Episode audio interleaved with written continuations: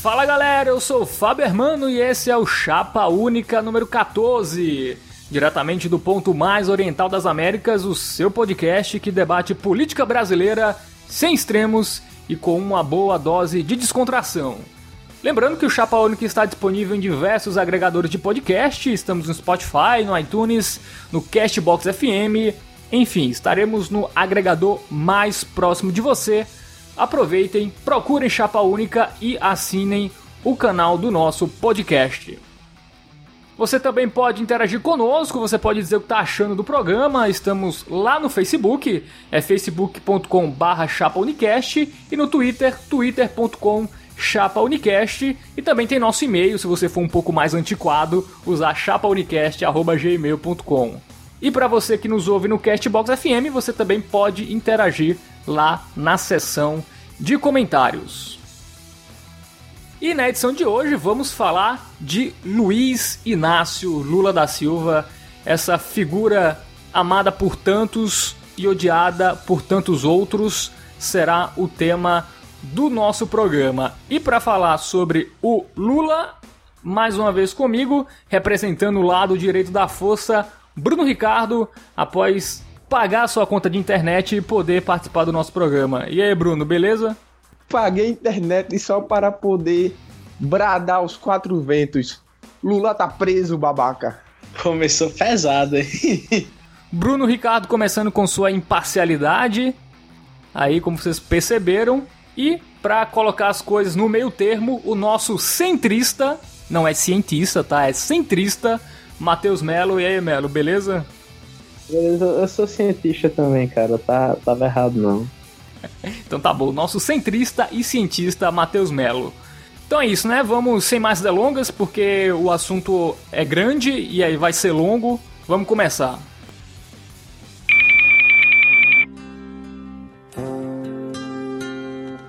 Mais tanta gente a trabalhar.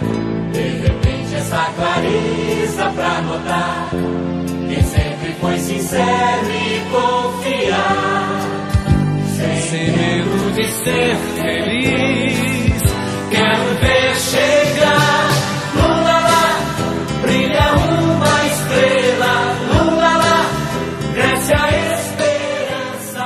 Lula Bom, vamos começar, né? O Lula é, nasceu em 1945 na cidade de Garanhuns, em Pernambuco, né?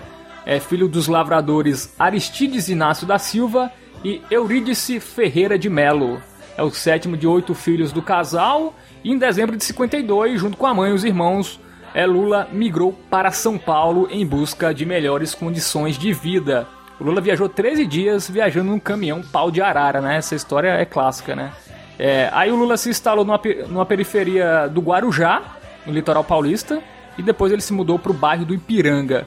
É, o Lula começou a trabalhar dos, com 12 anos, né? Ele conseguiu emprego numa tinturaria, foi engraxate, office boy, e aos 14 anos teve seu primeiro trabalho de carteira assinada nos Armazéns Gerais Colômbia.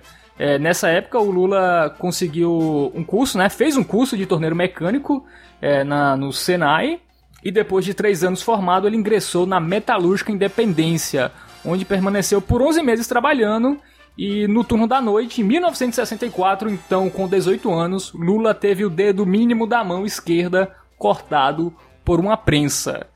Essa história tem muito fake news até hoje, né? Tem pessoas que dizem que o Lula vive de pensão disso aí até hoje. Mas o que na verdade aconteceu, o Lula recebeu uma indenização da empresa, né? Eu acho que era 300 mil cruzeiros, algo do tipo. Que o Lula comprou casas e terrenos com essa é, com essa indenização. Muita gente fala que foi de propósito, né? Eu não sei. Vocês têm alguma opinião sobre isso ou deixa quieto? A opinião que eu tenho sobre isso é que eu passei o, o filme todinho, Lula, filho do Brasil. Acho que é esse o nome. Isso. Esperando a cena que Lula perdia o dedo, e aí quando chegou é mó rápido. Não foi interessante, não. É, só ele, só faz, ai! Pronto, aí corta e ele tá sem o dedo já. Eu, eu realmente eu era novo, eu realmente passei o filme todinho esperando essa cena. Vocês acreditam que eu nunca vi esse filme, o Lula Filho do Brasil? Nunca vi. É, é uma propaganda. Eu só lembro da cena do, do corte no, do dedo cortado e nem assim valeu. Ah, tem umas informações sobre a vida do Lula que hoje em dia são públicas, né? Todo mundo sabe. Não, sempre foram públicas, mas todo mundo sabe. Eu não sabia na época, eu era muito novo mesmo, não, nem dava importância na época, mas o Lula já foi casado com, com outra mulher, teve um filho com ela, aí ela Uhum. morreu, aí casou com a Marisa e tal. Assumi, a Marisa tinha um filho, ele assumiu o, o filho. Interessante. É, eu não vi o filme, rapaz. Eu até vou, vou procurar ver esse filme. É, lembro que foi até que representante do Brasil no do- Oscar, né? E, e também nem passou mas para a fase final. de, É. forçação de barra. No auge É, da é, popularidade. mas o que eu acho interessante desse, desse filme é que ele termina com. é, ele tá preso, né? Por causa da greve. Aí ele só. só ele pode. Ele ganha o tipo direito de sair para ver o enterro da mãe, se eu não me engano. Eu não lembro direito, como eu já ressaltei três vezes.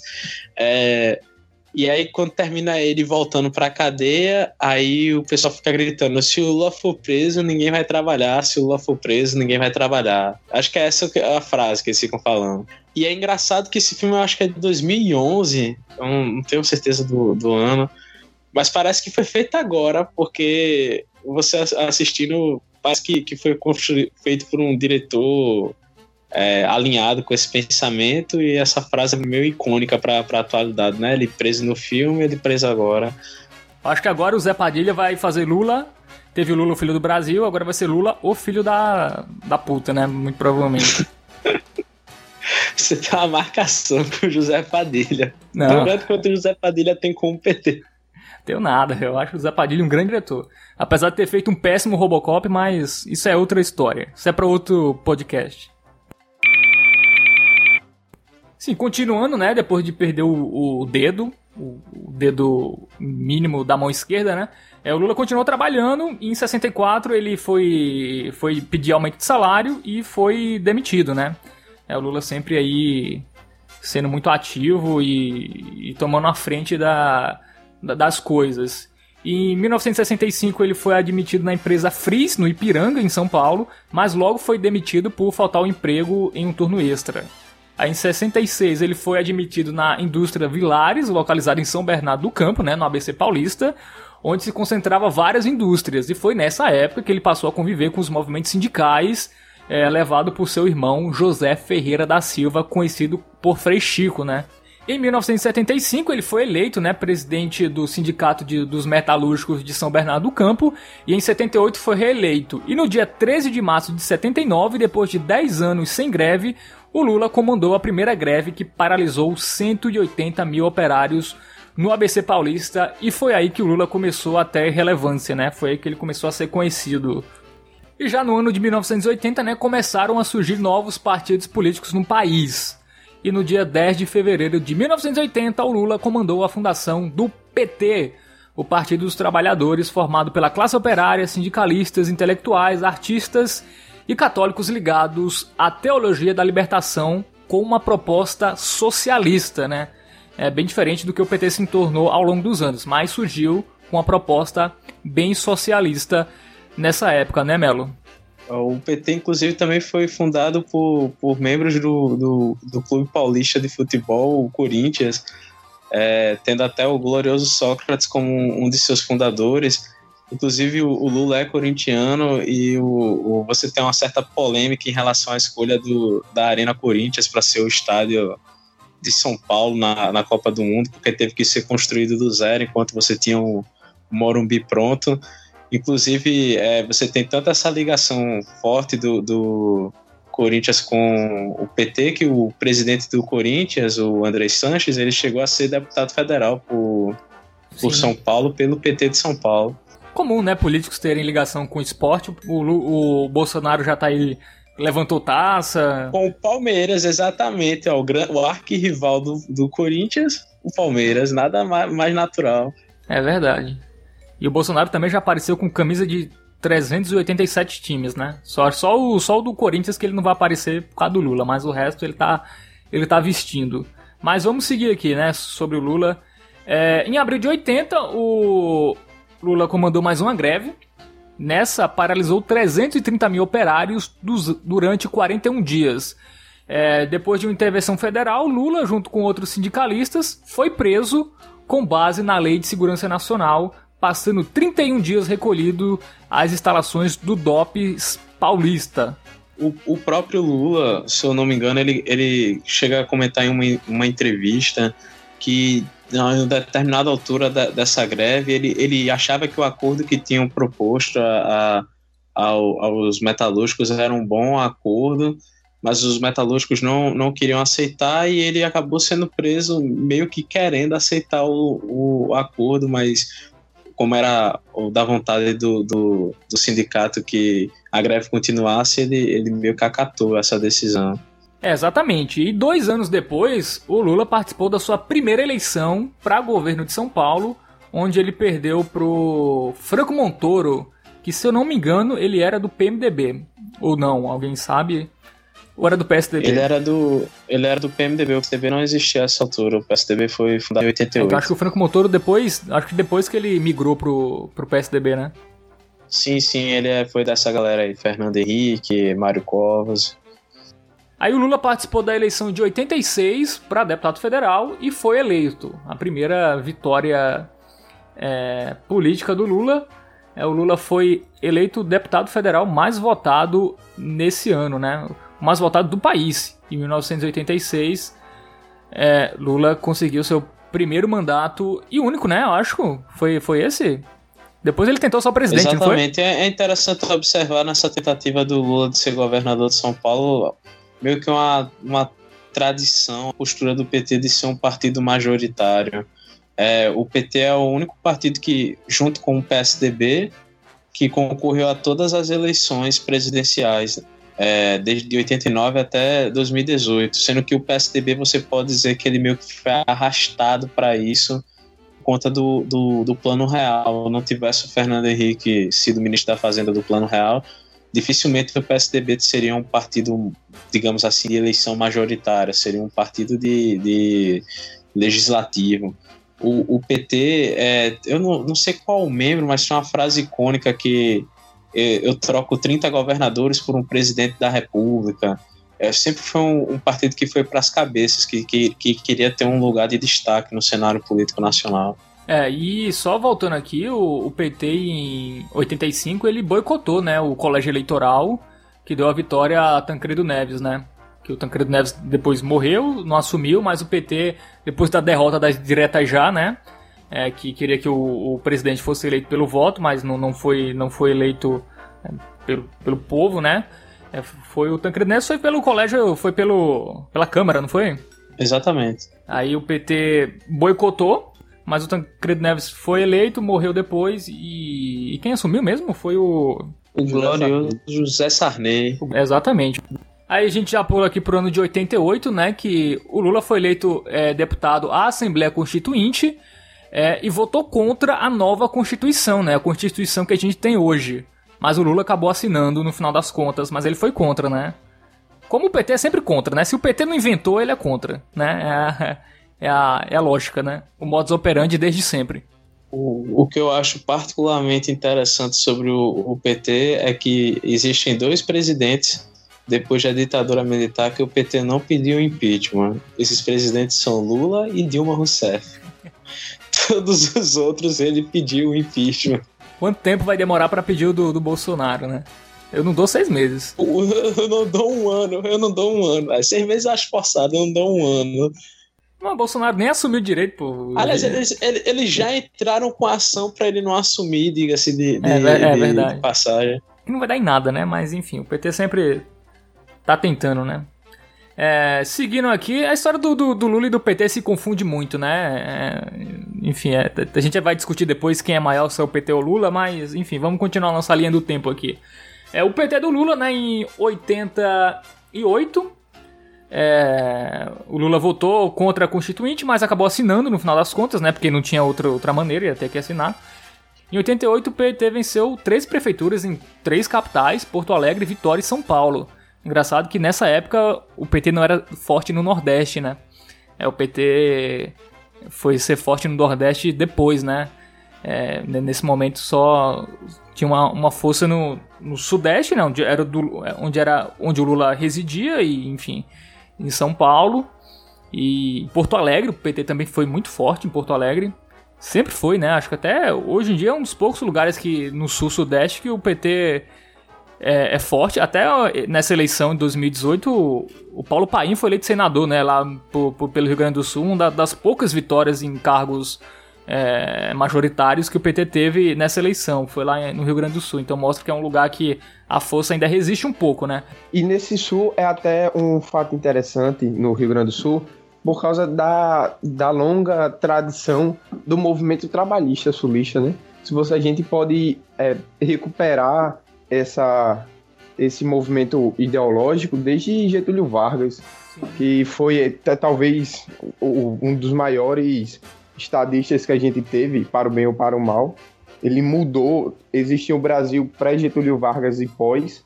É, eu diria até mais marcante que a própria ditadura militar.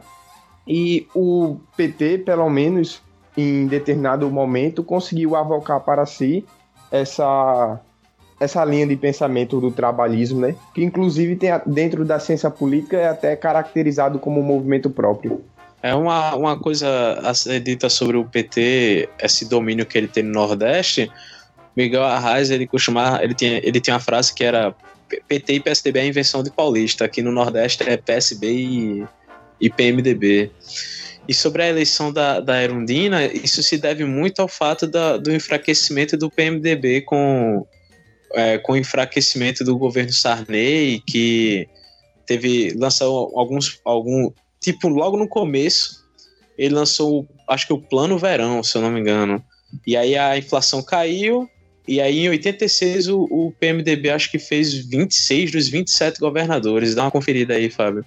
Não é 27 que ainda não tinha outros estados, mas ele fez quase todos os governadores do, do, do país. E aí, quando a inflação voltou a subir, o, o governo se desgastou muito. Tanto é que o, o, Ulisses Guimarães, em 89, teve uma votação pífia, sendo que ele era um, um grande político, é, é, era cotado ser presidente já em 85, caso as eleições fossem diretas, ele seria o candidato do, do, do MDB. E aí, com esse enfraquecimento do PMDB, outros puderam aparecer e crescer como, como o PT. Em 89, né, a gente chega à primeira eleição presidencial ao qual Lula participa, aquela maravilhosa eleição com 358 candidatos, onde o Lula foi vice, né? O Lula foi para o segundo turno na Bacia das Almas contra o, contra o Brizola, né? A diferença foi, acho que foi menos de 1% entre Brizola e Lula. O Lula foi para o segundo turno, teve o polêmico debate da Globo, né?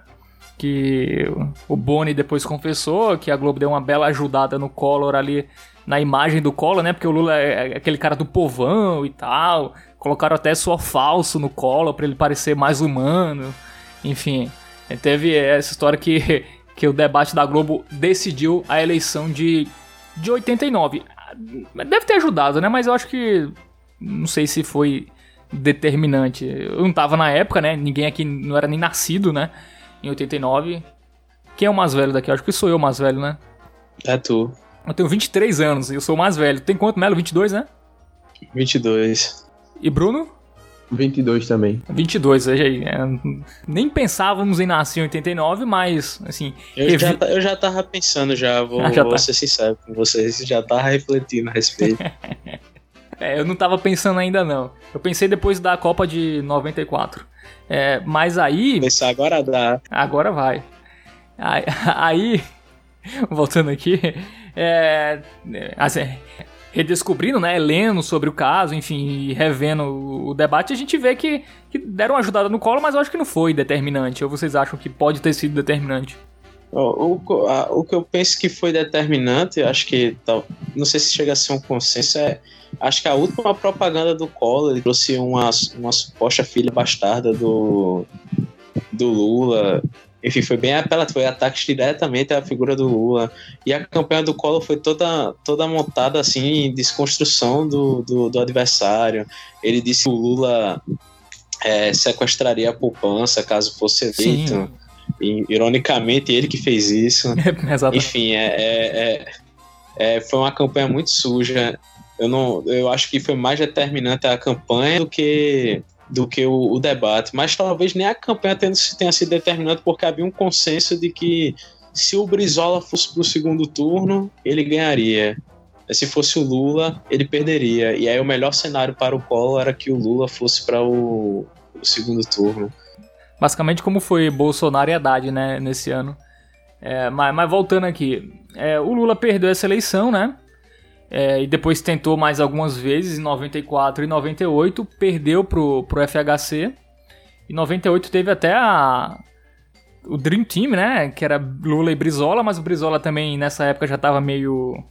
Não tinha mesmo a, a mesma força que tinha em 89, por exemplo. Em, em 94 ele chegou a ficar atrás do, do, do saudoso, glorioso Isso.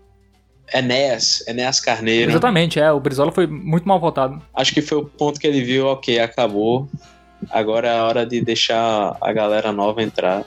E, e aproveitando que tu pareceu que pulou muito rápido 94, 94 é, foi uma eleição interessante porque o PSDB foi uma dissidência do MDB, na época já PMDB, é uma dissidência de esquerda, mas uma esquerda mais intelectual, uma esquerda universitária, e eles eram muito próximos ao PT. Só que, como o Melo já falou anteriormente, o PSDB, graças ao sucesso do Plano Real, que foi muito atribuído a Fernando Henrique, ele acabou sendo cooptado, é, sendo arrastado para a candidatura presidencial. E isso foi um racha que aconteceu, é, até mesmo quase de amizade entre as figuras do PT e do PSDB, que acabou definindo a política brasileira por muitos anos. Essa dicotomia durou até a eleição de 2014, por exemplo. Eu acho que vale a pena citar que o PT foi o único partido que não topou participar do governo de, de Itamar Franco.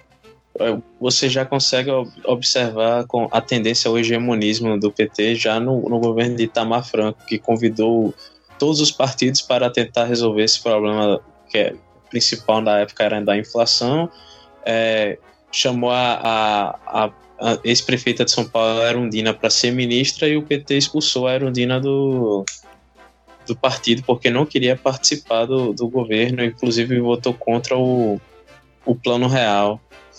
Então, desde, desde sempre você vê essa tendência ao hegemonismo que o PT tem hoje. É, teve esse detalhe, né? O PT votou contra o plano, de, o plano real, que foi criado pelo Itamar Franco, né? Apesar de muita gente atribuir ao Fernando Henrique, foi criado no governo do Itamar Franco, né? Depois que ele assumiu, depois do Collor quebrar o país. É, o Lula aqui... Eu, eu, vou, eu, vou, eu vou ser... Vai. Eu Aí. só, só nessa essa questão acho um, é um pouco tocante para mim que tem muita entrevista do, do Ciro Gomes falando que ele, ele geralmente tenta desatribuir do Fernando Henrique. Então eu, eu, eu, posso até aceitar isso, mas eu acho que você desvincular do PSDB é impossível esse plano. Porque além do corpo político ser do, ser do PSDB, dois dos três ministros é, é, do Plano Real eram do PSDB, a dizer Ciro Gomes e Fernando Henrique, a equipe técnica todinha era do PSDB, o, os economistas eram todos filiados a, ao, ao PSDB, então acho é, desonesto desvincular o Plano Real do PSDB, é realmente o plano do partido. Não, a questão é porque se atribui ao governo Fernando Henrique ter feito o plano real, né? Foi no governo do Itamar. É só isso, mas enfim, Melo tem razão. É, muita gente do PSDB tava lá no, no, grupo. E aí, voltando ao Lula, né? O Lula perdeu três eleições seguidas, né, para presidente, é, 89, 94 e 98. Mas o Lula entendeu isso, né? O Lula era tido como um cara muito radical, tinha muita desconfiança, principalmente da imprensa, é, dos setores é, do empresariado como um todo, é, achavam que o Lula ia ser um aventureiro esquerdista, né? Tanto que o Lula entendeu isso como ninguém. Ele passou a explicar é, a filosofia dele, né? Como muito mais pragmática e realista. É, acho que já em 98 já era essa, essa, essa filosofia, né? Que deu certo em 2002, né? Tanto que ele chegou a afirmar que não era de esquerda, não era esquerdista, mas de esquerda.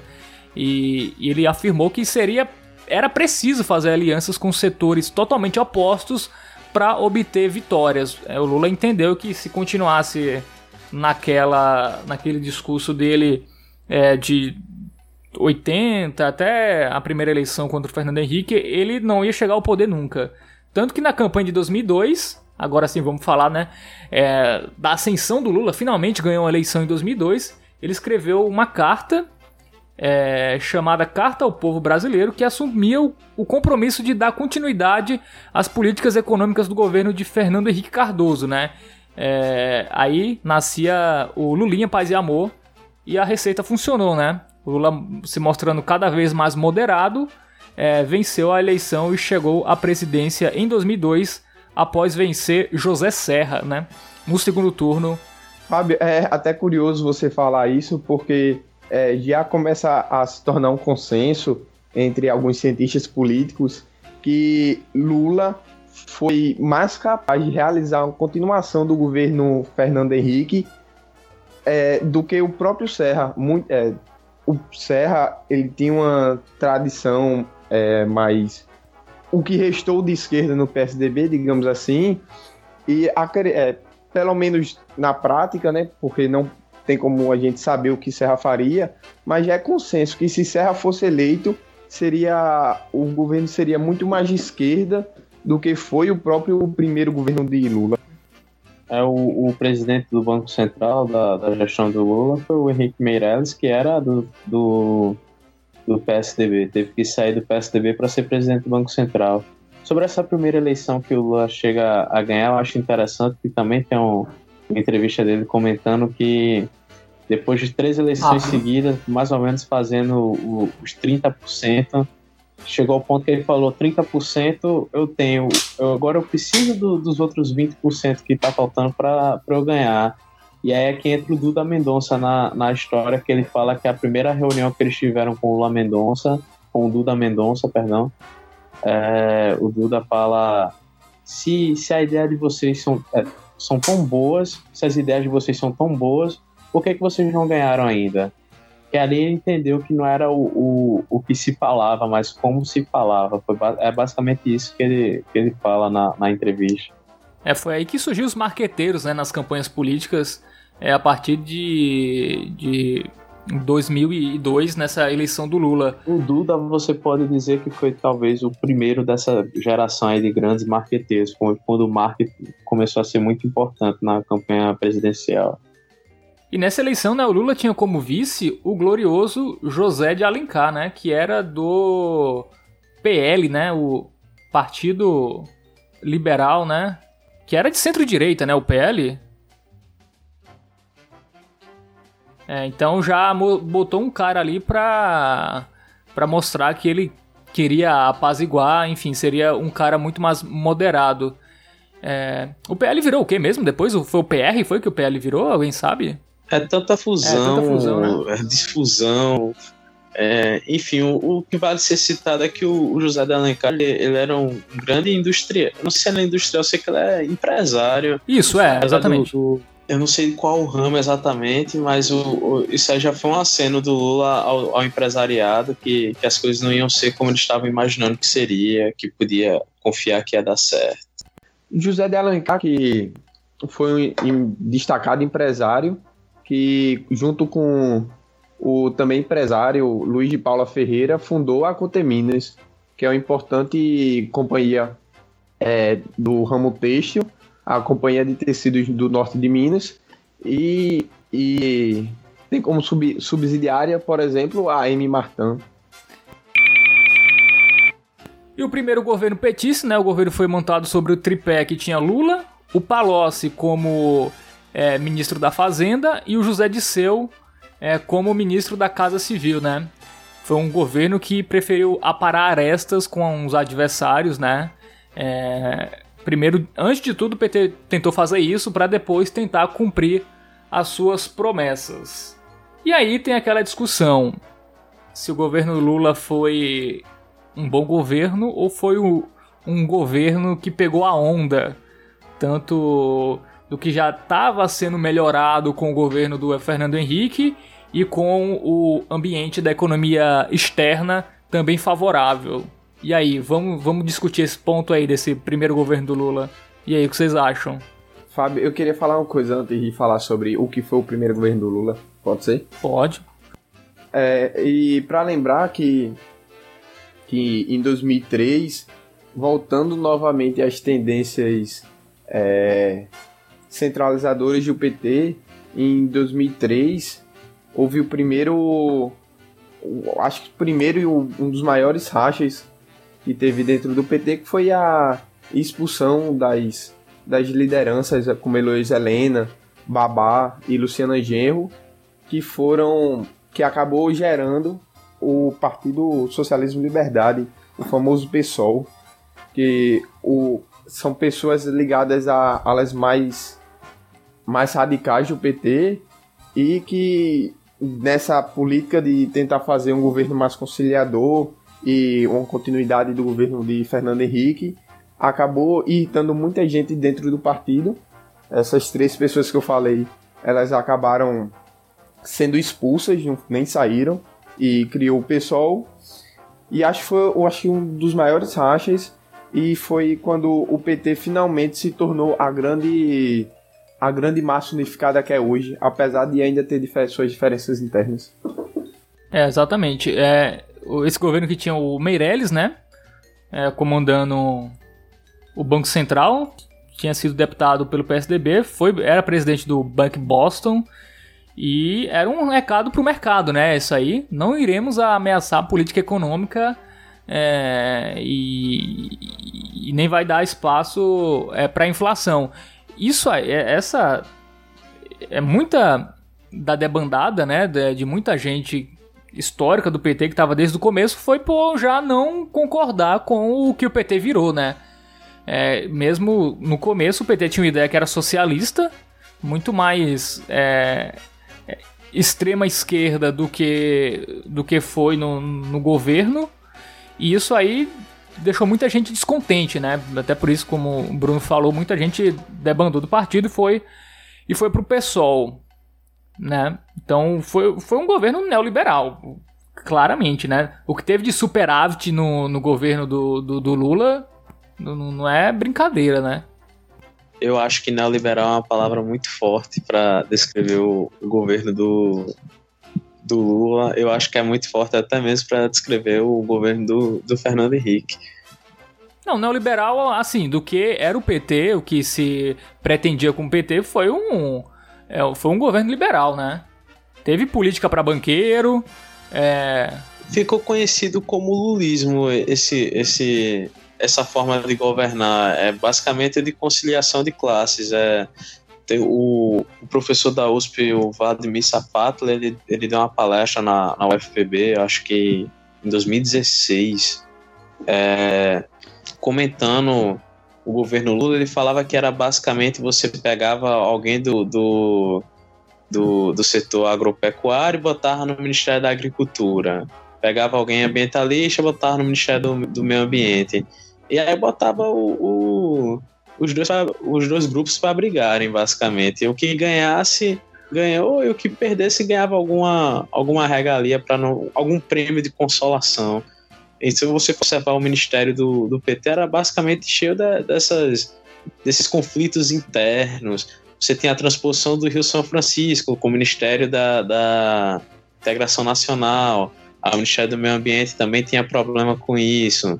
O, o, já mais tarde, no governo Dilma, o 2, antes pouco antes do impeachment, você tinha o Ministério da, do Planejamento, que era meio que contra o Ministério da Fazenda. Essa foi uma forma que o PT arranjou de governar, foi colocando, tentando colocar todo mundo dentro do governo e o pessoal disputava e quem ganhasse levava.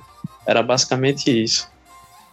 Essa atribuição que se faz ao, de uma política neoliberal ao governo de Lula se deve principalmente ao tripé macroeconômico, que é um conjunto de três, três pilares econômicos: o câmbio flutuante, a meta de inflação e a meta fiscal, que são tidos hoje pela é, um verdadeiro consenso é, no, nos meios econômicos de que é, é, a melhor forma de gerir uma nação, né?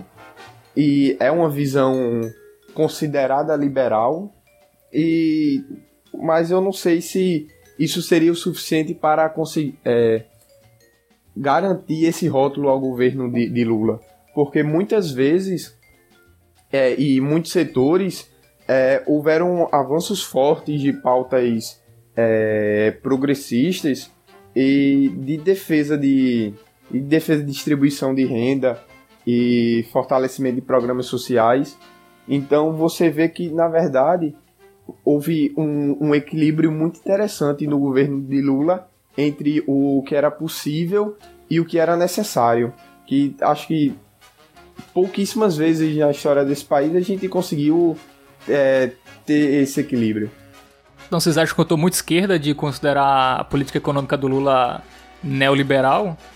A política econômica não, mas é, ao, o conjunto de ideias que se é atribuído à política neoliberal é uma preocupação não só econômica, mas também uma preocupação, mas também interferências sociais.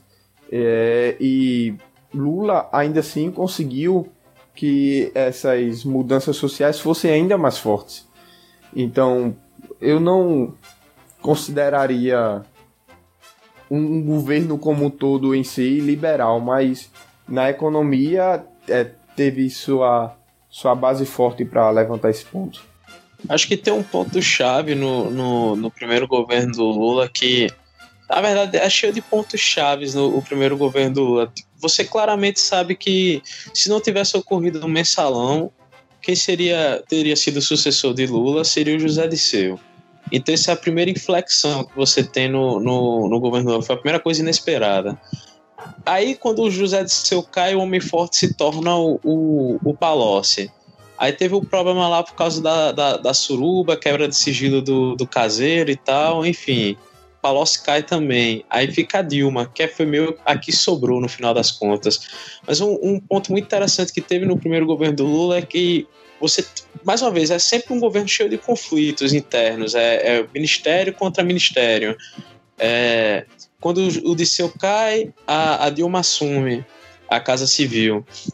Eu, eu, eu, não sei se isso já foi no 1 ou se já foi no 2, o, a Dilma assumindo a, a Casa Civil, mas em determinado momento ela vira chefe da Casa Civil. E o Palocci, ministro da Fazenda, ele tem um, uma ideia que é a seguinte: o gasto pode crescer, não tem problema. O gasto só deve crescer menos do que o crescimento do, do PIB. E, e esse é que é o, o, o, ponto que você tem, poderia analisar. Como teria sido se como te, e como foi sem. Porque a Dilma é meio que a, a pessoa que veta isso. Não, não, não, não vamos criar essa regra. E aí, a partir desse ponto, o gasto vai crescendo é, de maneira exorbitante e, a, e, e, ironicamente, no futuro vem a estourar no, no colo da própria Dilma. Tivesse isso sido feito no governo Lula, do, do gasto, controlar o crescimento do gasto em relação ao crescimento do, do, do PIB, as coisas teriam sido, sido diferentes. Mas aí você já enxerga claramente uma medida que não, não, não condiz com a austeridade econômica. Você faz, permitir que o gasto crescesse mais do que o crescimento do PIB não, não, não condiz com um governo que preze pela austeridade. Essa mudança de pensamento é justamente a, chama, a chamada nova matriz econômica, né? Que é quando o, o governo PT, é, já no final do mandato de Lula e começo do mandato de Dilma, onde ele abandona o tripé macroeconômico, que a meta fiscal é um, um desses pilares, e ele começa a fazer o investimento é, faz, se preocupar muito com investimento é, estrutural de infraestrutura e, e, base e acaba criando fortes estímulos é, e até em setores que não necessariamente precisavam disso.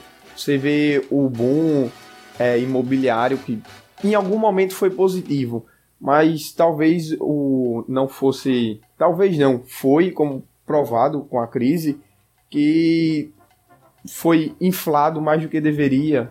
Uma situação que a gente viu depois, que é a questão dos caminhoneiros, que com o aumento do investimento em estradas e a facilitação de crédito para caminhão, porque era importante para o transporte de mercadorias, você percebe que é, no governo Dilma houve, como o gasto estava subindo muito, tentaram injetar mais dinheiro para ver se a produção e a geração de receitas crescia.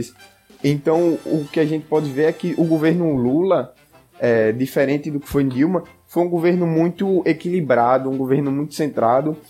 E essa questão de respeito a, ao gasto e fiscal faz parte até da lei de responsabilidade fiscal, que é uma lei complementar, se não estou enganado, é a lei complementar 101 de 2001, que foi muito importante para o equilíbrio. E, e até vendo o futuro que foi o governo Dilma, você percebe o quão, o quão equilibrado foi o governo Lula. E isso é sempre digno de, de destaque e de respeito. É, o Lula também teve um ambiente econômico externo também muito favorável. É... Assim, o Lula, ele foi muito conciliador, né? Teve apoio do PMDB, teve apoio de gente que era da ditadura militar, grupos evangélicos, oligarcas e, e tal. Pessoas que eram até na, no, no, início do PT rivais do PT, né? A questão que a gente acaba querendo sintetizar é muito, especialmente no primeiro governo, mas não tiraria isso do segundo, é se o, se mesmo com um ambiente favorável, o Brasil poderia ter o crescimento que teve. E, e se, é, se foi Lula o responsável pelo Brasil crescer ou se Lula não atrapalhou. E a gente vê na história do nosso país, em qualquer período razoável que você queira ver, é, mesmo com um cenário muito favorável, um, governador, um governante ele pode fazer tu, tudo errado e acabar destruindo o país. E é justamente o que você não percebe no governo Lula. O governo Lula conseguiu é, aproveitar, porque apesar de todas as condições favoráveis, é possível que acabe não se aproveitando disso.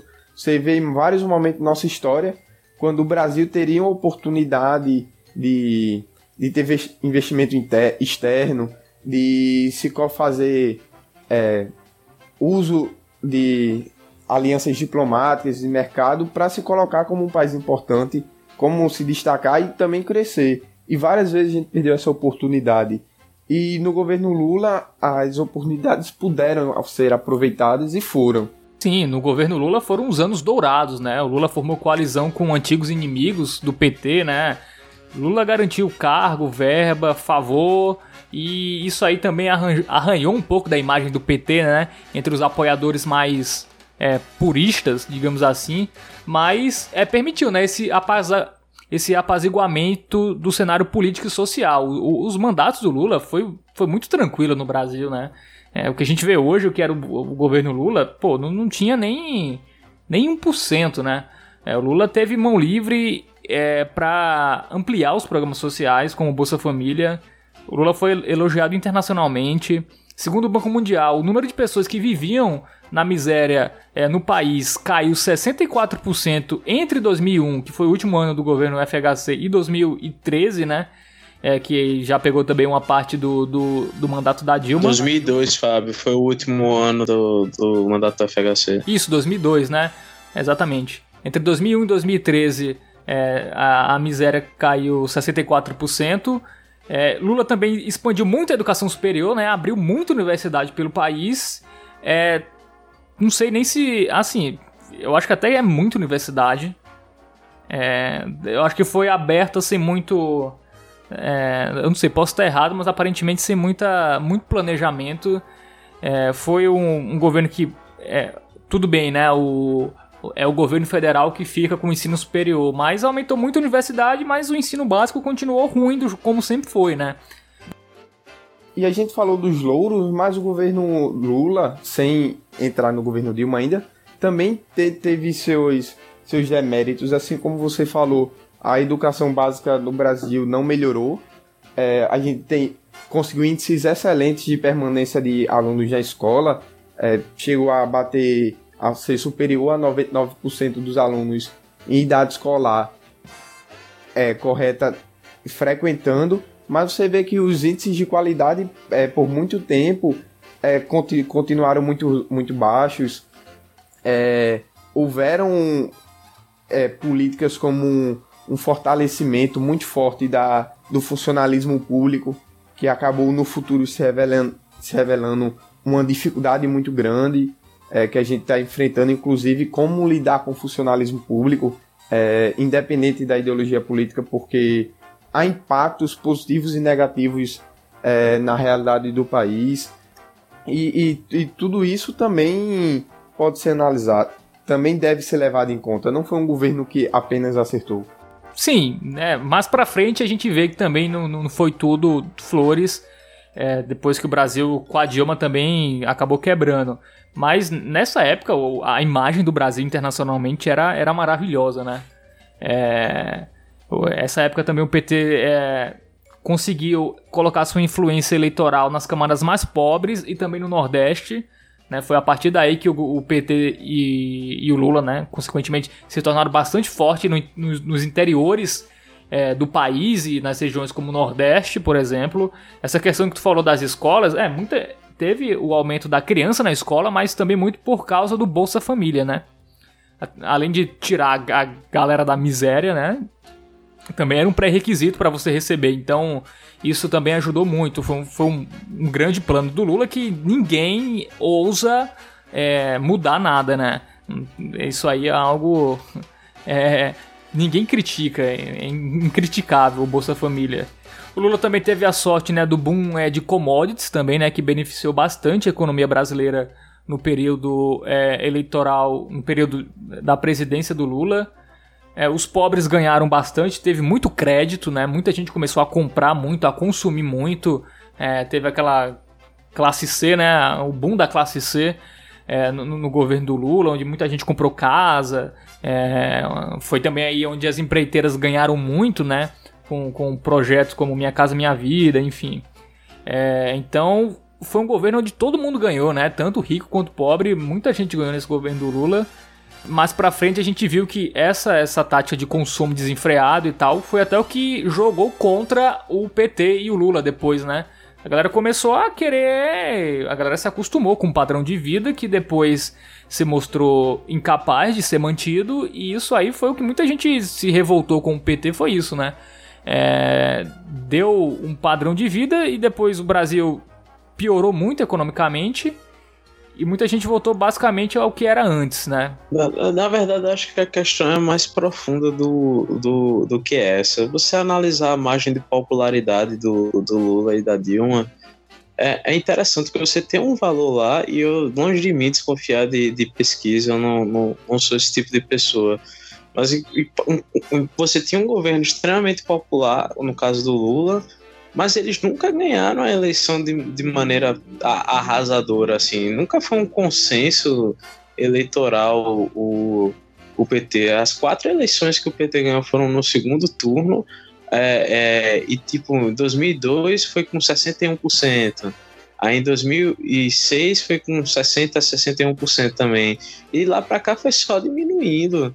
É, é, então você tem meio que um paradoxo, é como se você. É, é, as pessoas, mesmo estando bem de vida, ela, elas ainda mantivessem o, o, o, antipetismo, digamos assim. Eu, eu, eu não sei exatamente é... o que ocorria, mas é, é, é, é, uma situação extremamente paradoxal a popularidade do, das, das gestões petistas para o desempenho eleitoral que eles, que eles mantinham no cenário nacional. Eu atribuiria isso a Melo que um problema muito grave que a gente teve no Brasil, sempre teve no Brasil, é a interferência governamental em, em todos os níveis na, na atividade cotidiana das vidas das pessoas. O, o governo brasileiro, em todos os níveis, ele é muito, se intromete muito e acaba até sendo prejudicial. E no governo PT foi quando a gente teve uma experiência pelo menos no governo Lula, principalmente, de o governo não trabalhar é, contra a população e sim a favor, acabar sendo um, um verdadeiro parceiro e ajudando. É, e isso era até descon é, desconectado do discurso. É, o governo PT, é, o marketing do PT, perdão, ele tinha uma tinha uma forma de é, tinha uma forma de se expressar é, que acabava sempre levando a. É, colocando a fama de que sem o PT a população não conseguiria nada, E isso não condiz com o que a população via. A população sempre pre, é, preferiu é, que o governo não se atrapalhasse. E esse discurso entre o que o PT dizia e o que a população acreditava acabava limitando essa capacidade de, de aceitação total do PT. Pelo menos seria isso que eu imagino. É, o antipetismo sempre existiu, né? Assim, assim, tem a teoria que muita gente, os setores mais privilegiados da, é, do país, aceitavam o PT até o momento que ele, ele dava retorno. Foi, foi só ter o governo da Dilma e a primeira, é, a primeira turbulência que o PT foi varrido, né? É, pelas elites, digamos assim. Então, eu acho que esse antipetismo sempre existiu. Muita gente engoliu o PT porque estava dando tudo certo. E vamos lá, 2002 foi a primeira eleição do Lula, mas em 2006 já foi pós-mensalão, né? Então, isso também pode ter afetado é, a popularidade do, do, Lula não ter ganho no primeiro turno. Ele até faltou todos os debates do primeiro turno, só foi nos do segundo turno. E no governo da Dilma, tem aquela do povo votar muito na, na pessoa e, enfim, se fosse o Lula ali em 2010, talvez ganhasse no primeiro turno, não sei. Mas, mas enfim, é, é, o PT, para mim, sempre é, foi aceito por uma parte até, até a página 2, né? Até quando, até quando dava certo. Mas isso aí é, é, é, um argumento que é muito usado, mas isso é com todos os governos, cara. Tipo, quando tá dando certo, o pessoal curte. Para de dar certo, o pessoal não. não... Inclusive, se você parar para pensar, o único partido que tem o inverso é o PT. Porque o PT é o único partido que tem apoio até quando tá dando errado. Os outros é só quando tá dando certo que eles têm é, apoio, militância e o, e o, e o escambau. Ah, porque o, o o PT é um partido de massas, né? Tem, tem apoiadores, né? Tem, tem pessoas engajadas é, por trás dele e até o PT, digamos assim, aparelhou muita gente também, é para também ter um apoio, principalmente depois de internet, mídias sociais, o PT também teve esse apoio, além do, do apoio tradicional é, que o PT sempre teve das massas, né? Então isso também ajuda. O PT é um partido popular, diferente dos outros partidos. Tanto que tem pesquisa que partido você é, muita gente cita o PT. Então é que o PT é, tem essa, essa diferença, né? De, de ter apoiadores a, a todo tempo, o que até complica, né? Muita gente não, não faz até a, a todo mundo pede por o PT a chamada autocrítica. É, mas, enfim, a gente tá ainda no primeiro mandato do Lula. Vamos falar agora do mensalão, né? Que foi o primeiro grande escândalo do, do Partido dos Trabalhadores. Em 2005, né, teve o mensalão, né, que era era repasse de fundos de empresas públicas que faziam doação é, ao PT para conquistar apoio político dos demais parlamentares, né, dos demais de deputados federais. Primeiro, o chefe do departamento de contratação dos Correios foi flagrado recebendo uma propina de 3 mil reais em nome do Roberto Jefferson, que depois delatou todo mundo, né? É, e aí foi descoberto o mensalão que curiosamente não atingiu o Lula, né? Incrível, né? O mensalão não atingiu o Lula naquela época. É, muita gente até acha que o Lula não sabia disso. O Ciro Gomes afirma que o Lula não sabia do mensalão, mas sabia do petrolão, mais pra frente. E mesmo depois do mensalão, um ano depois, né? Ele conseguiu ser reeleito. Então, é, tanto que o Lula na época ele dizia que era um, era um ele jogava contra o próprio partido. Ele dizia que isso era um problema do PT, enfim. Pessoas do PT que fizeram isso, não ele e não. É, eu acho pouco plausível a, a, a ideia de que o Lula não, não sabia de nada, porque é, é muito surreal você imaginar que tem um. um... Isso aí é, pra, é um exercício para você fazer a, a despeito de preferência ideológica partidária que você tenha. É um esquema de compra de votos, é só isso é, de, de deputados para apoiar projetos do, do governo. E aí você tem toda a alta cúpula do governo envolvida, José Disseu, José, José Genuíno, todo mundo tá, tava, tava envolvido comprando voto para aprovar projeto do governo. E o líder do governo era o único que não sabia disso. Fica pouco plausível é, é, é essa história, é um pouco difícil de, de, de, É bastante difícil de acreditar. É, eu acho que ele sabia, assim. Eu acho que avisaram, Lula, vamos fazer isso, mas também nunca deviam tocar no assunto com Lula, assim.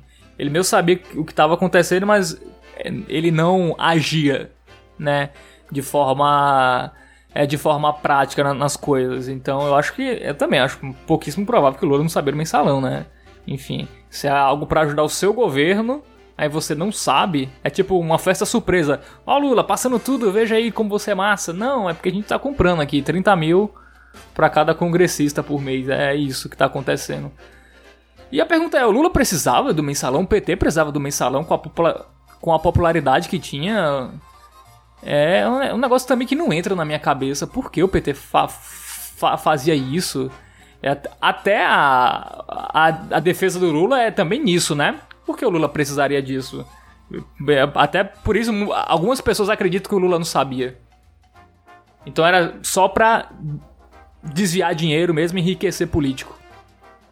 Vale lembrar que o mensalão é, ocorreu, foi denunciado em 2005 e não só a popularidade não é tão alta, não foi nem de perto o auge do que o governo lá conseguiria depois, como o PMDB, apesar de já flertar com o governo PT, ainda não era oficialmente é, parte do, da bancada aliada. Então, apesar de, de já ter já tá sendo conversados interesses, sendo conversado uma aliança, o, o PT não tinha uma base tão forte no Congresso, que como falei, faltava o PMDB, é, o, o, Centrão, como hoje é conhecido, a época era, era mais disperso, então você ainda não, não tinha um apoio tão forte.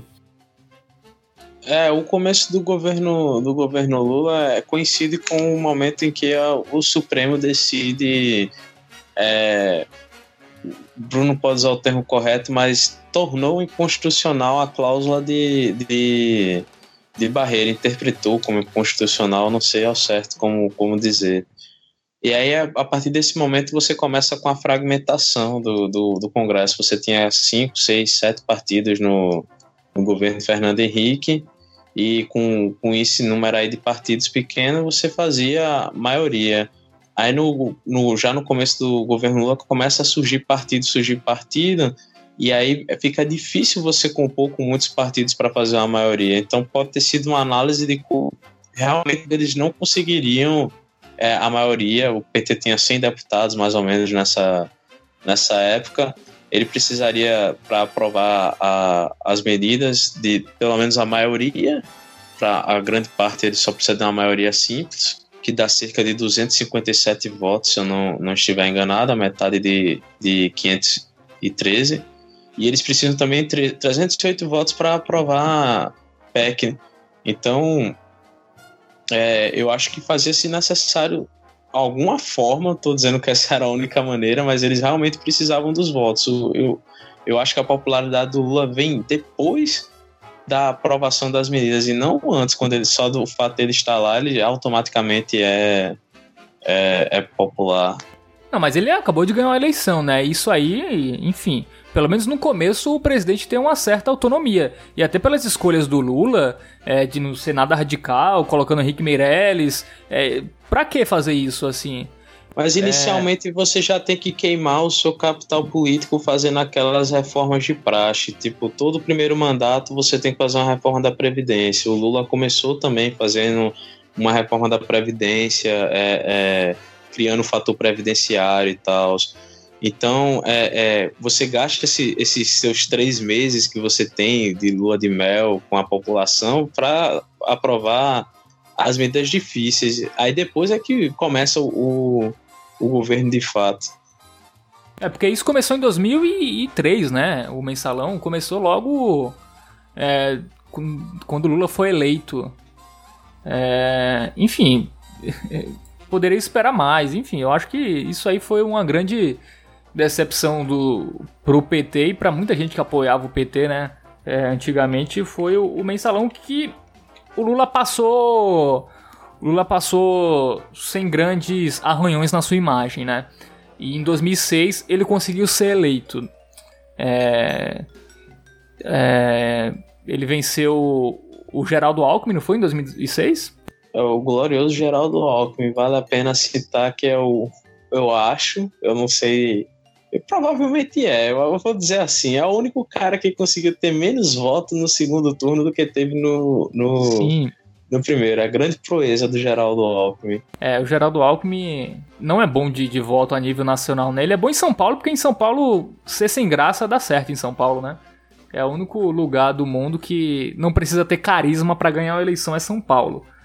É... Acabamos de perder o, o maior estado brasileiro de ouvintes é, a partir desta, desta sua frase. Não, mas eu acho que quem ouve esse programa vai concordar comigo também. É, mas é, é, isso, né? O Lula ganhou do, do Fernando, do, do, Fernando não, do Geraldo Alckmin. E aí o, o segundo governo é, foi onde teve o bom de tudo, né? Do que tinha feito no, no primeiro governo. É, ele ao mesmo tempo de ter tido bom tanto econômico, enfim, foi aí realmente começou a, ao Lula ser bastante respeitado internacionalmente. No primeiro já vinha, né? Mas no segundo se acentuou mais. Tem até aquela, aquele vídeo, né, do, do Obama falando: esse é o cara, esse é o político mais popular do mundo. Vocês lembram disso? Não tem como esquecer. É, exatamente. Então, o Lula era muito respeitado internacionalmente, né? O Lula era um talvez o talvez realmente o político mais mais é, mais, mais popular do mundo né, naquela época e ao mesmo tempo o segundo governo do Lula foi um governo que em termos de corrupção é, o Lula deu muito, muito apoio né, nos mecanismos de combate à corrupção, garantiu uma autonomia maior para a Polícia Federal, passou a, a nomear procurador-geral de forma mais independente, o, o Lula apoiou a, a ficha limpa, né? Então, o Lula conseguiu se descolar do mensalão nessa época e, e no segundo mandato foi onde os mecanismos de corrupção foram mais fortes. É, até para, enfim, se, se do, do, mensalão, você teria que, que, apoiar um sistema de corrupção. Se a, a, narrativa era que eram pessoas num partido que eram maçãs podres, né? Então você teria que, que pegar essas maçãs podres. E a lei da ficha limpa que no futuro acabou barrando a candidatura do Lula para a eleição esse ano, né?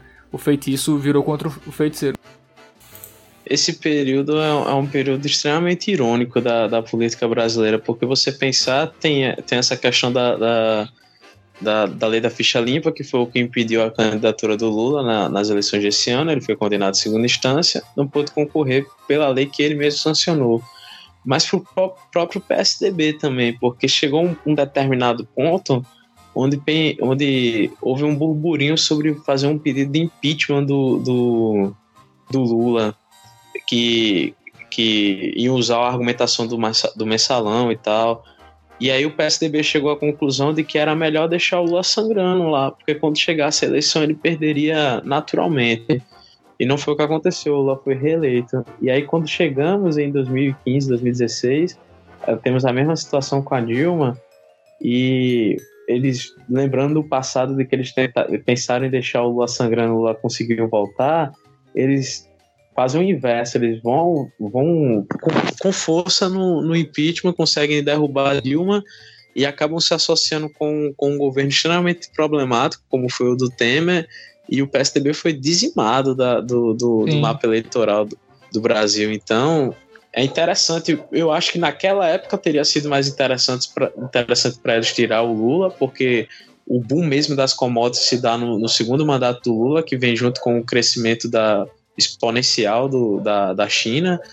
E se eles tivessem tirado o Lula lá, talvez seria mais interessante para eles.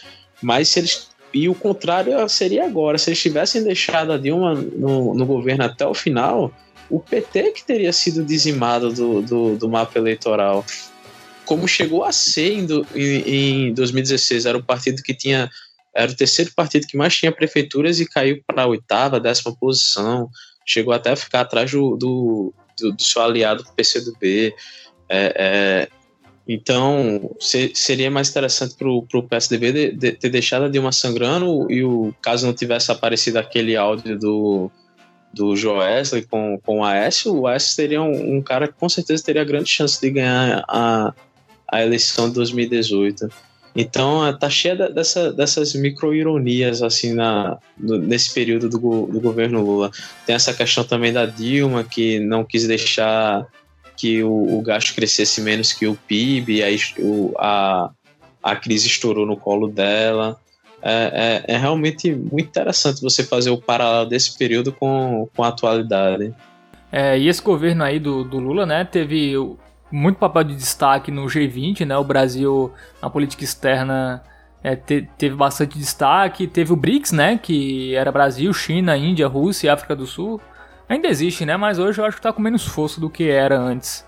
Eu acho que na, na época do governo Lula o BRICS era, era um bloco que animava mais, né? Do que, do que anima hoje. É, foi o Lula que trouxe a Copa do Mundo e as Olimpíadas pro Brasil, né? Essas coisas desnecessárias, convenhamos que foi trazer a Olimpíada do Rio 2016 e a Copa 2014, que quando foram anunciadas eram no governo do Lula. É, foram anunciados no governo do Lula, é, nesse segundo mandato. É, o segundo mandato foi muito bom, né? O PIB cresceu, continuou crescendo. É, em 2010, no último ano dele, foi o ano com o maior, com a maior arrecadação de imposto. É, foi 805 bilhões, é, de impostos arrecadados nesse, nesse ano. É, e, enfim, né, foi um, foi um bom governo, né? Enfim. Depende muito do que se julga ser um, um, um, bom, um bom governo. Tem um vídeo muito interessante do canal da Folha de São Paulo, PT13. Foi lançado quando o PT completou 13 anos de governo. Inclusive, essa é uma outra coisa muito interessante. O PT começa a disputar eleições em 89 ganha em 2002, 13 anos depois.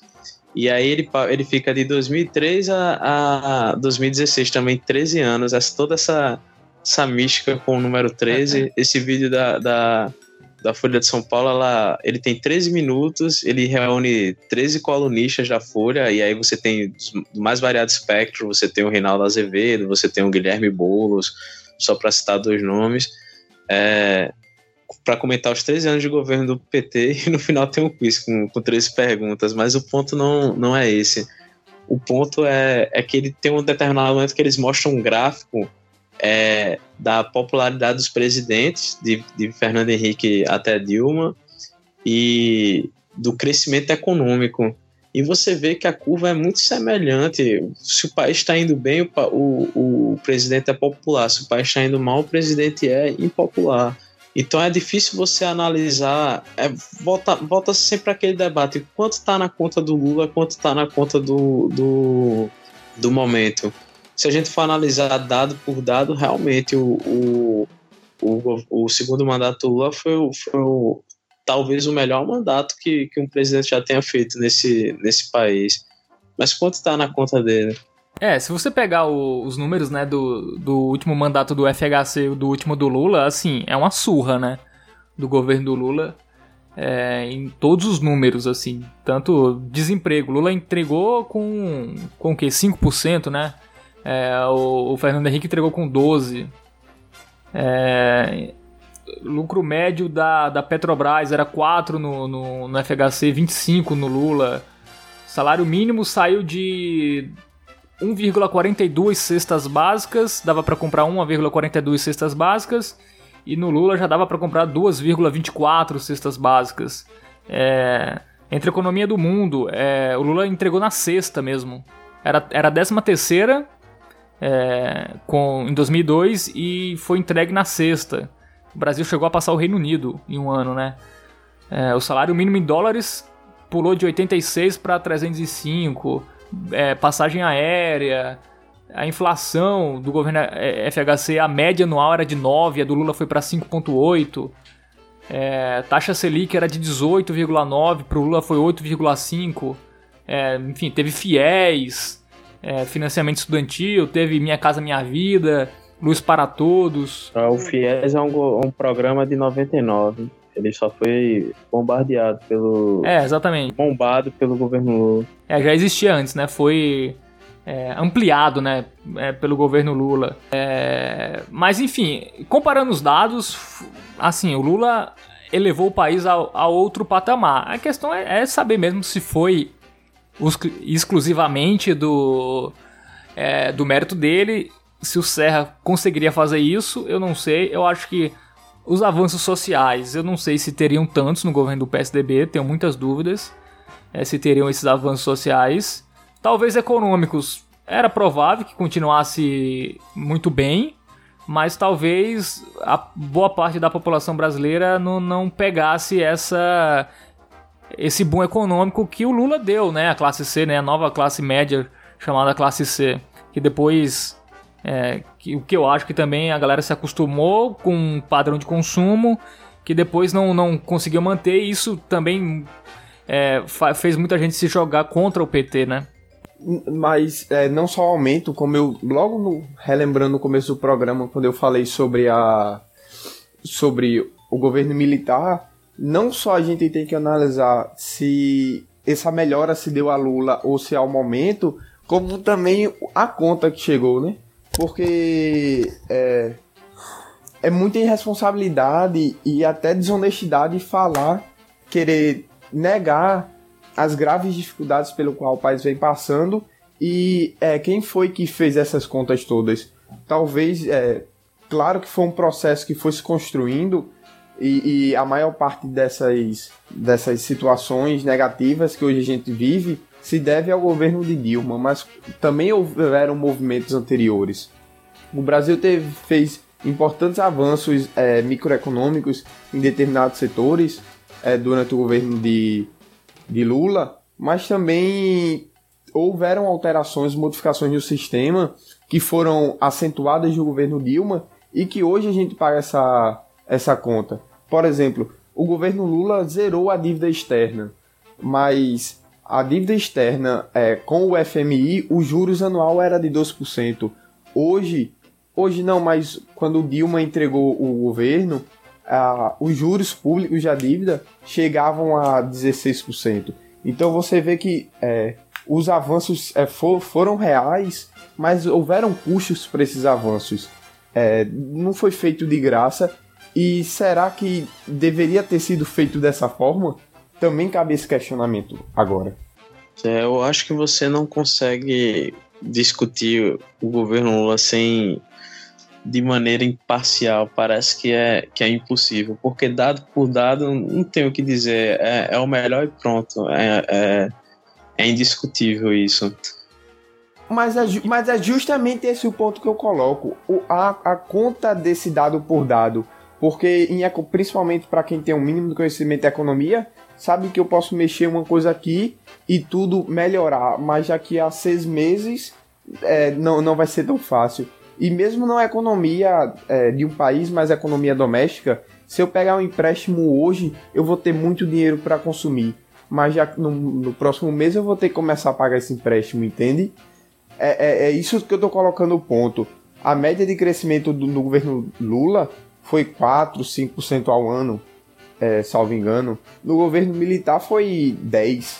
E ainda assim, o governo militar, é, ao final da ditadura, a gente teve um, uma desregulação muito grande, com sendo, para começar, o começo da inflação, onde a inflação já era 80% ao ano no final do governo é, militar. Entende? É isso que eu estou colocando o ponto. Você colocar dado por dado, mas é, pode ter sido melhor, mas tem coisas que não respondem automaticamente e imediatamente. Tem coisas que você vai vendo ao longo do, dos anos eu, eu, é realmente muito. Você não tem como fazer a análise do, de como deveria ter sido feito, como foi feito, como teria sido feito por A ou por, por B. O único ponto que eu realmente discuto é em relação à expansão do, do, do ensino superior. E para mim isso foi uma, foi, uma, foi uma decisão equivocada e, e eu também sou um pouco da tese de que ele foi feito apenas por uma questão eleitoreira. O, o primeiro ministro da Educação do governo Lula foi o. No primeiro mandato, foi, o, foi o Cristóvão Buarque. O Cristóvão Buarque ficou famoso porque ele foi demitido por, por telefone. E ele tem uma, uma tese muito antiga de que você tem que federalizar a educação fundamental, porque você é, é, a única forma de você garantir que ela seja de qualidade, porque você deixar isso na mão de, de municípios, você tem municípios extremamente pobres, principalmente de, de, de, um boom que você teve nos anos 90 de se criar diversos municípios. Você tem município que é, o que é gasto com, com os vereadores é mais do que a cidade toda arrecada, por exemplo. Um estado pequeno como a Paraíba tem 220 municípios, é, o Brasil todo tem mais de 5 mil municípios, é uma, é uma coisa um tanto quanto surreal. E aí você deixar esse gasto na mão dos municípios parece um, um, um, absurdo. Além disso, se você federalizasse a educação fundamental, você teria meio como garantir uma, uma base comum, uma qualidade comum. Não importa se você nasceu no, no estado A ou estado B. Aquilo ali é, é nacional, é, é, é, assim em todos os, os estados. Mas optou-se por fazer a, a, a expansão do, do ensino superior reduzindo drasticamente a, a, a qualidade dele. É bom, é bom ressaltar que os alunos, hoje em dia, que fazem um curso superior, são de uma qualidade pior. Inclusive, isso é em todos os, os sentidos, mas era natural que isso acontecesse. Você expande um, o sistema, entra mais gente e a qualidade tende, tende a cair. Era natural. Talvez se for, tivesse sido feito mais gradativamente, priorizando o ensino fundamental para depois o médio, para depois o superior, você tivesse mais resultados no futuro, mas optou-se por expandir o, o, superior rapidamente. E, e a, o retorno não foi tão, tão bom quanto, quanto esperado. É, exatamente, né? O PT nunca fez. É, uma das maiores críticas ao PT é que o PT não fez mudanças estruturais no país, né? É, foi paliativos, né? Qual foi a reforma agrária que o PT fez? A reforma tributária? A reforma política? O PT não fez nada, né? Assim, o PT aprovou muita coisa, é, mas era coisas que qualquer um presidente que entrasse podia mudar de maneira relativamente fácil, né? Então, e, e, essa é uma das críticas ao PT que eu também tenho ao, a, aos governos do PT, sobretudo ao do Lula, que era quem tinha força para fazer isso e não fez. Não mudou a estrutura do país, né? Não, não foi um Getúlio Vargas, é, por exemplo, não foi um melhorou muitas coisas. Foi um governo que olhou muito para o social, para o interior do Brasil, olhou para o Nordeste. Muita gente pergunta por que o PT ainda é forte no Nordeste. Porque foi um governo que olhou muito o Nordeste e o Nordeste é, se beneficiou muito dos governos do PT. Tipo, então é uma questão de gratidão, né? É uma coisa que a, o que o PT fez para o Nordeste é muito mais visível do que o PT fez para o resto do país. Porque o PT meio que aproximou é, é, a, em termos de, de qualidade de vida, digamos assim, de investimento, essas regiões, assim, era uma distância muito grande e o PT colocou mais para perto, então é, o cara do sul-sudeste vai sentir muito menos do que o cara daqui da, do nordeste, então por isso que o PT e o Lula ainda são muito fortes aqui. Então eu acho que o grande problema do governo do Lula foi, foi esse, né? Ele fez, fez um excelente governo, os números não mentem, os programas sociais todos bem sucedidos, minha Casa Minha Vida, é, ProUni, é, enfim, o Fome Zero, Bolsa Família, que era uma, foi uma ampliação do Bolsa Escola, né, do, que já vinha do FHC, mas foi muito ampliado, muito mais atingiu muito mais pessoas, é, mas ficou nessa, né? Foi, foi investimento para determinados programas sociais, mas não, não mudou o problema pela raiz, né? Não resolveu o problema pela raiz, como é a questão da educação, por exemplo, né? Não quis se, se federalizar, não quis mudar na estrutura. E aí a educação continua basicamente o que sempre foi. Então é isso, né? Eu acho que o Lula foi um, um excelente presidente. Eu acho que da é, do, dos, entre Fernando Collor, Fernando Henrique, Lula, Dilma, ele foi o melhor até hoje. É, da história é mais complicado dizer, né? Assim, são momentos muito diferentes e tal, mas do presidencialismo ele foi o melhor. Todos concordam com isso ou não? Não. Eu, eu acho muito claro que o melhor presidente da história tá nesse período aí, Fábio. Dificilmente você vai achar um, um um melhor mais, mais para trás, até porque você tem basicamente Getúlio Vargas e, e Juscelino Kubitschek para entrar na concorrência. Mas eles, eles, eles não fizeram mudanças estruturais mais do que o Lula? Mudanças que a gente sente até hoje? É, é, mas o, é, essa é uma das grandes críticas. Por exemplo, o Ciro Gomes faz o Lula, né? Que não institucionalizou, por exemplo, o Bolsa Família. Qualquer presidente pode vir e, e tirar. É, mas eu, eu ainda assim eu, eu, acho que o mais relevante está tá entre os recentes. Talvez eu, eu tiro o JK da, da disputa e, e ainda o Getúlio Vargas devido à criação das estatais. Sobre o melhor presidente, é, é realmente muito difícil você, você a, a, a analisar. Certo? É, é, indiscutível que você vai ter que ficar necessariamente entre dois, Fernando Henrique e, e Lula. É, é, pode citar qualquer outro seria, seria um absurdo, mas eu, eu, acho muito difícil você analisar. Dado por dado, certamente o Lula é superior de todos. Agora, quem é o pior ex-presidente, certamente é o Lula, cara. Mas isso a gente pode discutir é, é, no próximo programa. Mas eu, eu digo essa. Ele é o melhor e o pior ao mesmo tempo? Ex-presidente. Ah, o melhor ah, ex-presidente. Ah, o melhor presidente é o ex e o pior ex-presidente. Eu não digo que ele é o melhor.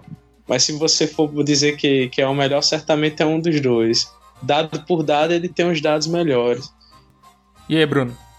Eu não diria que ele foi o melhor presidente, mas ele soube trabalhar muito bem com, com o que tinha à sua disposição e soube usar bem as ferramentas. É, mas houveram outras situações que é muito importantes, dado o contexto em que você tem que agir, que faz eu não considerar Lula é, o melhor presidente, e sim Fernando Henrique. Mas isso aí já é outra discussão. É não, outra discussão. Em nenhum momento foi. Não, é em nenhum momento a, o tema desse programa. É, eu acho Lula, assim, comparando os que tiveram, ainda fico com Lula. É... Poderia ser melhor, pelo que foi o Lula, no, principalmente é, no segundo mandato, a popularidade que ele tinha.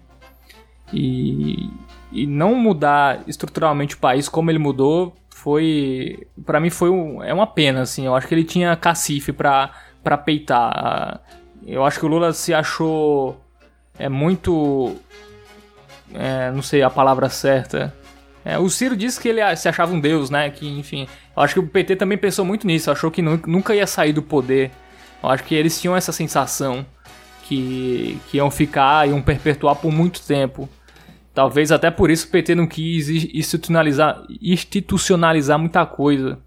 Então, enfim. Mas, enfim, para mim os números não mentem aqui. Melhorou a vida de muita gente. Foi um governo que, tipo, as pessoas sentiram uma mudança, uma evolução é, na qualidade de vida no governo do, do Lula. É, enfim, foi o governo que eu vivi também, né? Também fica difícil dizer, eu não vivi a era FHC. É, enfim, vivi, mas era muito pequeno e tal o que eu lembro é do Lula e estudando e lendo sobre o governo FHC, eu acho que o Lula, e ouvindo pessoas que, que viveram aquela época, eu acho que, que o Lula foi o, foi o melhor governo e concordo com o Melo, foi o pior ex-presidente. É, enfim, ele, se o país está com o Bolsonaro, um dos grandes culpados é o Lula. E, mas isso aí é assunto para o próximo programa. Eu acho que já está muito grande esse episódio. É, acho que vai ser um dos maiores desses que a gente já fez até hoje. Mas enfim, alguém considerações finais sobre o governo Lula que saiu em 2010 com um índice de aprovação de 80%, né? É, eu acho que quando a gente coloca na, na conta do Lula o cacife que ele tinha, a gente esquece um pouco do, do grau de poder que figuras como José Sarney, que era presidente do Senado na, na época, tinham. Ele realmente não tinha todo esse esse, esse poder que a gente pensa. Ele teve que fazer concessões realmente para poder governar. Ele não podia romper exatamente. Não, foi, não era só uma questão de, de vontade. Essa daí eu tenho que dar para o Lula. Ele, talvez ele realmente tenha feito o que estivesse ao alcance dele, porque José Sarney mandava muita coisa ainda. É, então é isso. Bruno, considerações finais sobre Lula, sobre sua ascensão, né? o garotinho lá que saiu lá do com 8 anos é, de Garanhuns, no pau de Arara, chegou em São Paulo e venceu. Isso é um, é um fato. Saiu em 2010 é, com uma moral internacional que talvez um brasileiro, é, talvez sei lá, só esportista brasileiro tivesse tido. É, o Ayrton Senna, o Pelé, enfim. E o Lula teve. uma grande moral. Tem uma história muito boa, né? Eu não sei se é lenda que ele chegou com o Bush. O Bush pediu pra, pro Lula perguntando se o Brasil não queria entrar na guerra. E, ah, e falou, meu Deus, essa história é óbvio que isso não é verdade, Fábio. O Lula fala: minha guerra é contra a fome. Isso é maravilhoso. De tempos em tempos ele solta essa no Twitter. Acho que já tem uns cinco tweets dele contando a mesma história. Isso é muito bom, cara. se não foi verdade, quem inventou isso é um gênio. É um, não sei se foi o marqueteiro dele, mas se não foi verdade, é uma, uma bela história do Lula. Enfim, eu fico com o Lula. É, eu tenho uma relação de amor e ódio com o Lula. O do amor foi nesse episódio, o do ódio será no próximo. Vamos indo embora? Valeu, Melo. Prazer é todo seu. E é isso aí. Falou, Bruno. Vamos gravar a parte 2 e semana que vem a gente volta. Falou, Fábio. Falou, Melo. Ouvintes, voltei.